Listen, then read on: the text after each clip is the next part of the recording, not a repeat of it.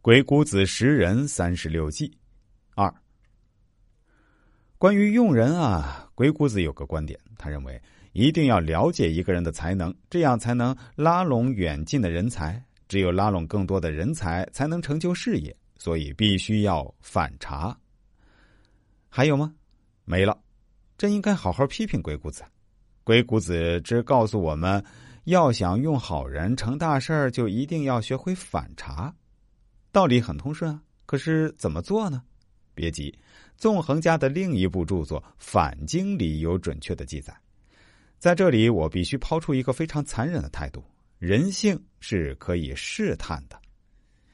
由于太多的人被鸡汤洗脑了，比如人性是不能试探的，所以请谨慎阅读或主动关闭此文，因为此文的作者是货车司机，脑海的东西都是呜呜呜。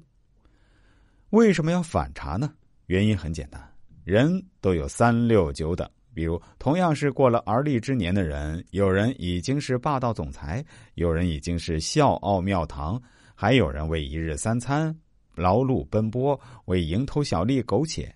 比如有个读鬼谷子的阿信，这么说是因为人本来就不一样的。就像古人说的：“人有九才，德、礼、政、学、武、农、工、商、变。”我突然想起，为什么我选择读鬼谷子了。我叫阿信，人品四六开，学识一般。不善农耕，动手能力差，又不懂经商，所以只好读鬼谷子了。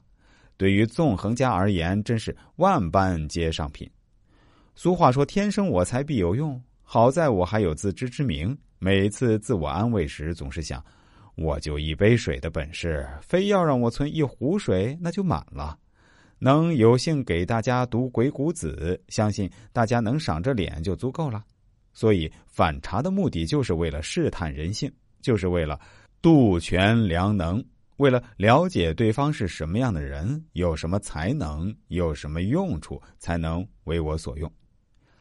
比如说，那人爱学习的，就让他做学问；那人身体好，就让他去当兵；那人头脑活，就让他去经商；那人能说会道，能言善辩，哈哈，那就让他去读鬼谷子去。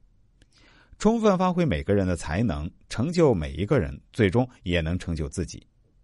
一个人会不会用人，善不善用人，不用看别的，就看他手下都是些什么人，就一目了然了。